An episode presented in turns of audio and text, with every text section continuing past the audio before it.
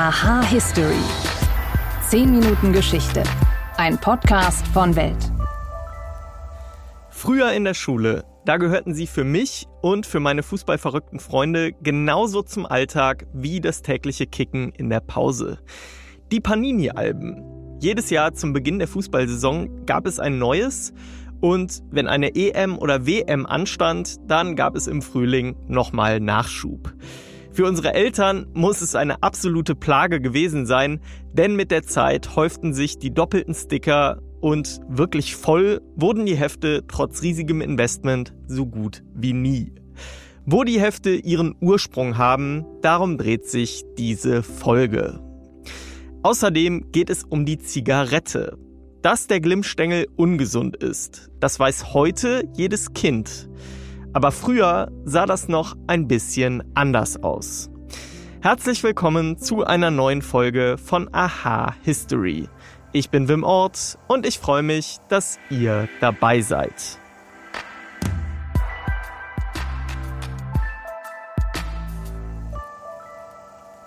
Ich habe es ja schon angedeutet. Zu meinen Schulzeiten war es vor allem bei den Jungs immer das große Sammelritual mit Überraschungsfaktor. Jedes Jahr gab es ein neues Panini-Album und das musste natürlich fleißig befüllt werden. Fünf Sticker steckten in der kleinen Papiertüte vom Kiosk und wenn wieder nur Doppelte drin waren, dann war die Enttäuschung riesengroß. Aber woher kamen die Alben eigentlich? Und wie entwickelten sie sich über die Jahrzehnte? Das erklärt mir und euch jetzt mein Kollege Martin Klemmrath. Er ist Historiker und Redakteur hier im Weltgeschichtsressort. Hallo Martin. Hallo Wim. Erstmal ganz allgemein gefragt. Klar, Panini sagt uns heute allen was, aber wie alt ist die Idee von Sammelalben an sich überhaupt? Ja, Panini-Album, das ist ja so ein bisschen ein Synonym geworden, wie zum Beispiel Lego für Klemmbausteine. Aber äh, die Idee äh, hat sich schon im 19. Jahrhundert äh, ausgebildet. Und zwar gab es schon so in den 1870er Jahren in Deutschland die berühmten Stollwerk-Bilder, Stollwerk-Sammelalben. Und zwar war das ein äh, deutscher Schokoladenfabrikant namens Franz Stollwerk. Der hatte in, in Paris, in, in einem Pariser Kaufhaus namens Au Bon Marché, äh, da hat er seine Gesellenzeit gemacht. Und da hatte er so die Idee ähm, äh, gesehen, dass man äh, mit so beigelegten Papierbildern, dass das irgendwie gut ankommt bei den Leuten.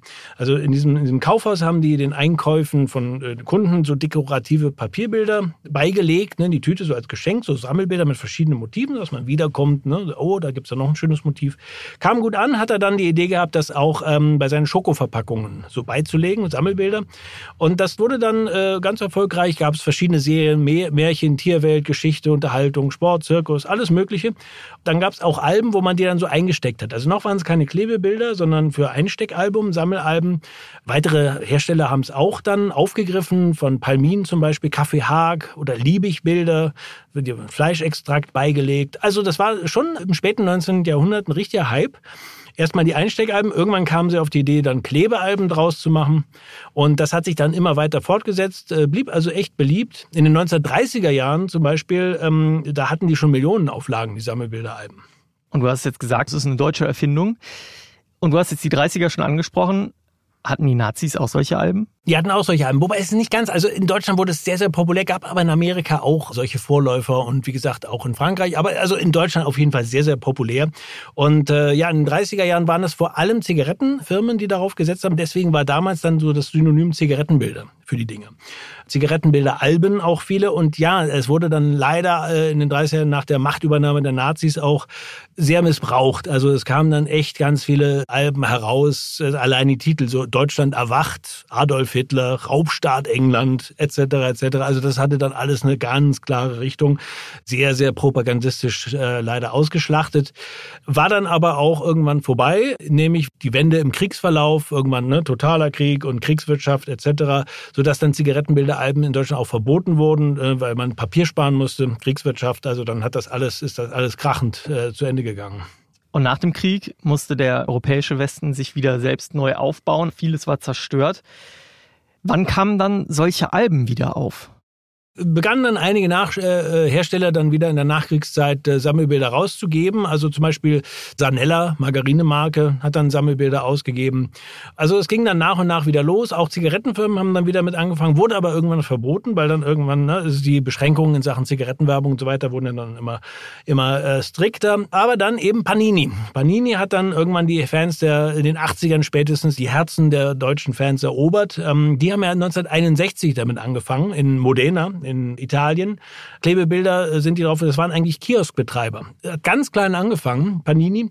Die haben äh, früher auch die ersten Kärtchen, äh, die sie da gemacht haben, in Butterfässern gemischt, noch per Hand, so mit Kurbel. Später dann natürlich alles automatisch. Also sie hatten erst große Erfolge in Italien und haben dann expandiert in ganz Europa. Wie sahen die ersten Hefte damals aus? Wie kann man sich das ungefähr vorstellen? Und war es nur Fußball oder gab es auch andere Themen damals? Also Fußball ist und bleibt schon das, das große Ding bei den jetzt modernen Klebebilderalben. Also zum Beispiel bei Panini italienische Fußballmeisterschaft 1961, 62. Ne? Also das war also die, die, die frühesten äh, Alben und äh, ja, also es ging um Fußball. Ähm, wurden dann auch noch äh, später weitere Sachen ausprobiert und produziert. So ab den späten 70ern, 80ern gab es dann auch, äh, auch in Deutschland sowas für Krieg der Sterne, so Filme oder eben Captain Future oder, oder andere Themen. Also das gab es und gibt es auch, aber eben Fußball ist und bleibt dann doch das, das große Ding für, für die Panini und die anderen Alben. Du sagst jetzt die anderen Alben. Gab es denn wirklich damals namhafte Konkurrenten? Also ich weiß noch, als ich jung war, gab es eigentlich nur Panini. Zumindest habe ich das so in Erinnerung. Die hatten schon ein ziemliches Monopol eine lange Zeit, oder? Ja, waren so die größten und daher eben auch Panini als Synonym. Aber gab immer, immer, immer auch Konkurrenzprodukte, die auch äh, großen Anklang fanden. Und später ist Panini auch ein Stück weit in die Defensive geraten, weil die Amerikaner mit Macht Markt gegangen sind. Tops, ne? US-Unternehmen Tops, äh, die ja auch sehr viel in Amerika sind ja auch Trading Cards sehr beliebt. Also das sind ja wiederum äh, Sammelkarten, die man nicht aufklebt, sondern nur so sammelt und dann so in kleinen Behältern sammelt. Und ja, Tops hat auch dann in Europa und Deutschland Panini durchaus Marktanteile abgejagt. Da gab es zum Beispiel auch dann wirklich äh, Zeitenwenden, wenn man so will. Ne? Zum Beispiel, als sie dann für die Bundesliga, als dann keine Panini-Sammelalben mehr für Bundesliga, sondern eben Tops. Das war dann für manche so Panini-Fans dann schon so, so ein ganz schöner, äh, ganz schöner Dämpfer. Und äh, oder dann auch noch zur EM, also ausgerechnet zur EM 2024. In Deutschland wird es keine Paninis geben, ne, sondern das ist dann eben Tops. Aber äh, man wird sehen, wie es weitergeht. Wer bei der Fußball-Weltmeisterschaft 2026 zum Zug kommt, ist, äh, ist noch nicht bekannt. Also aktuell liegen die Rechte für WM-Stickeralben noch bei Panini. Wir werden sehen. Die Marktmacht ist gebrochen. Martin Klemmrath, vielen Dank für deine Eindrücke. Gerne. Tschüss. Ärzte rauchen Camel. Was heute nach schlechter Satire klingt, das war in den 50er Jahren ein ganz normaler Werbeslogan. More doctors smoke camels than any other cigarette. Und nicht nur Camel machte auf diese Weise Werbung, auch von anderen Marken wurde die Zigarette früher als völlig gesundes Produkt vermarktet. Wie es dazu kam und wann Zigaretten dann endlich als gesundheitsschädlich eingestuft wurden, das habe ich für euch recherchiert. Beim Tanken Geld sparen oder Punkte sammeln?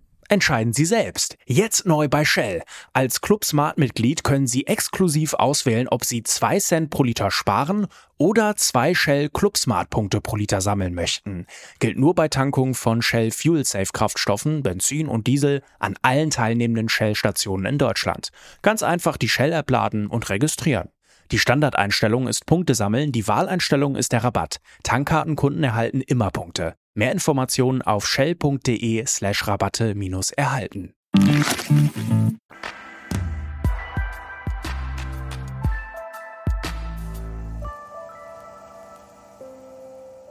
Ja, das Rauchen fasziniert die Menschheit schon seit Jahrhunderten. Vor allem in Amerika. Dort nutzten die Urvölker die Tabakpflanze in der Regel für zeremonielle Bräuche.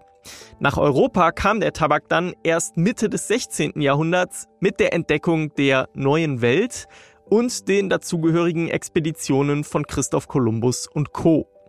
Zuerst rauchte man den Tabak gerollt als Zigarre oder in Pfeifen, bevor erst um das Jahr 1850 herum Fabrikarbeiter in Spanien und Frankreich damit begannen, den Tabak in Papier einzurollen. Damit konnte man nun endlich günstiger rauchen und weil die Zigarette eleganter aussah und auch nicht so stark war, wurde sie auch von Frauen gerne geraucht. als die Weltkriege die Zigarette dann endgültig zum Konsumgut der Massen machten, kam kaum jemand auf die Idee, dass der Tabak schädlich sein könnte. Ganz früh dran mit der Vermutung waren die Nationalsozialisten. Unter Hitler wurden in Deutschland erste Anti-Rauch-Kampagnen veröffentlicht und auch Forschung finanziert, die die Schädlichkeit der Zigaretten beweisen sollte. Ab 1941 gab es in Deutschland sogar rauchfreie Zonen an öffentlichen Plätzen. Nach dem Krieg versuchten dann auch anderswo immer wieder Ärzte und Forscher eine Verbindung zwischen Lungenkrebs und Zigaretten nachzuweisen. Sie lieferten dafür auch handfeste Belege, aber stießen damals auf taube Ohren. Der Grund dafür, na klar, Geld. Die Zigarettenlobby und die Tabakindustrie taten alles dafür, um die Schädlichkeit der Zigarette gegenüber der Allgemeinheit zu verschleiern. Mit dem Freiheitsgefühl der Cowboys spielend, Ärzten als Werbeträger bis hin zu einer Kampagne, die eine schwangere Frau mit Zigarette im Mund zeigt, machten die Unternehmen vor nichts Halt, um die Menschen bei der Stange zu halten.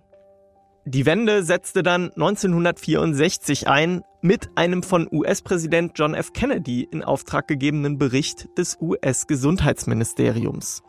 Der stellte einen klaren Zusammenhang zwischen dem Rauchen und Lungenkrebs, Herzkrankheiten und anderen ernsthaften Gesundheitsproblemen fest. Als 1965, also ein Jahr später, trotzdem mehr Zigaretten als je zuvor verkauft wurden, begann die Regierung damit, hart gegen die Industrie durchzugreifen. So wurden die USA 1966 weltweit zum allerersten Land, das Warnlabel auf Zigarettenpackungen durchsetzte. Zudem gab es erste Werbeeinschränkungen. Die Zigarette wurde auf Inlandsflügen verboten und auch in vielen weiteren Teilen des öffentlichen Lebens. Der Bundesstaat Kalifornien war es dann, der ab 1988 als erster bundesstaatlicher Akteur eine Tabaksteuer einführte. Fakt ist aber trotzdem, auch heute rauchen in den USA immer noch 45 Millionen Menschen und weltweit sterben laut Weltgesundheitsorganisation WHO jedes Jahr mehr als 8 Millionen Menschen an den Folgen des Tabakkonsums. Ich hoffe, euch hat diese Folge gefallen. Wenn ja, dann lasst uns gerne ein Abo und eine Bewertung auf den Plattformen da. Außerdem könnt ihr uns wie immer schreiben an history@welt.de. An dieser Folge mitgearbeitet hat mal wieder meine Kollegin im Karabiga, der ich an dieser Stelle danken möchte. Und ich danke euch fürs Zuhören und sage bis zum nächsten Mal.